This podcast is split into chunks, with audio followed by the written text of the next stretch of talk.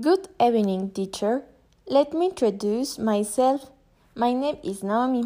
I am to talk about myself. I am 21 years old. My birthday is July 17. I was born in Mexico City. I have a sister and two nieces. I am a student. I study at the University La Salle. My hobbies are having out with my friends, going to Paris, and spend time with my family and surfing the internet. I also like reading novels.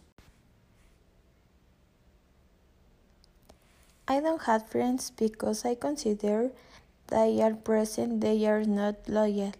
My favorite food is sushi. The most I have eaten is 34 rolls in day with my friends. I had pets, one rabbit, two fish, and two parrots. I would like to have a pet lion. My favorite color are blue, pink, red, and purple. My favorite hobby is reading because I like to imagine what I read. I love watching series on Netflix. My favorite is Breaking Bad. I also like cook, for example, cooking lasagna, sushi, and cake. I really enjoy cooking.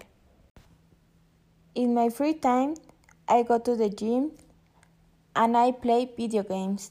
My favorite video games is Uncharted. This is the most relevant thing about me. That's all. Goodbye, teacher.